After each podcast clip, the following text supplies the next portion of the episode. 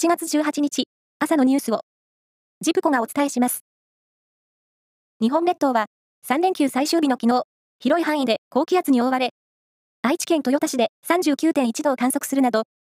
今年最多となる全国195地点で、最高気温が35度以上の猛暑日となりました。今日も厳しい暑さが続いて、猛暑日となるところがあるとして、気象庁は、こまめな水分補給などの熱中症対策を呼びかけています。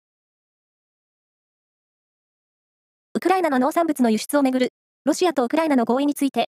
ロシアのペスコフ大統領報道官は17日、機能を停止したと述べ、事実上の合意離脱を表明しました。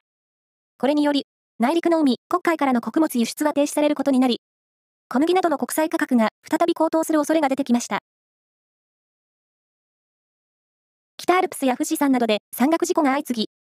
昨日、合わせて8人の死亡が確認されました。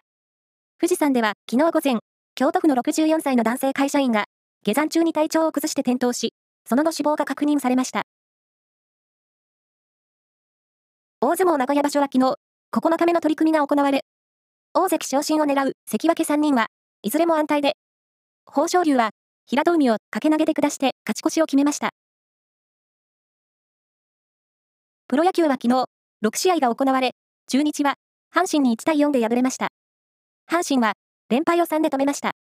その他の試合は、広島、ヤクルト、オリックス、楽天、西武が勝っています。これで、プロ野球は前半戦が終了し、オールスターゲームを挟んで、後半戦は、セパ両リーグともに今月22日にスタートします。福岡市で行われている水泳の世界選手権。アーティスティックスイミングの新設された種目、アクロバティックルーティンで、日本は銅メダルを獲得しました。金メダルは中国、銀メダルはアメリカでした。以上です。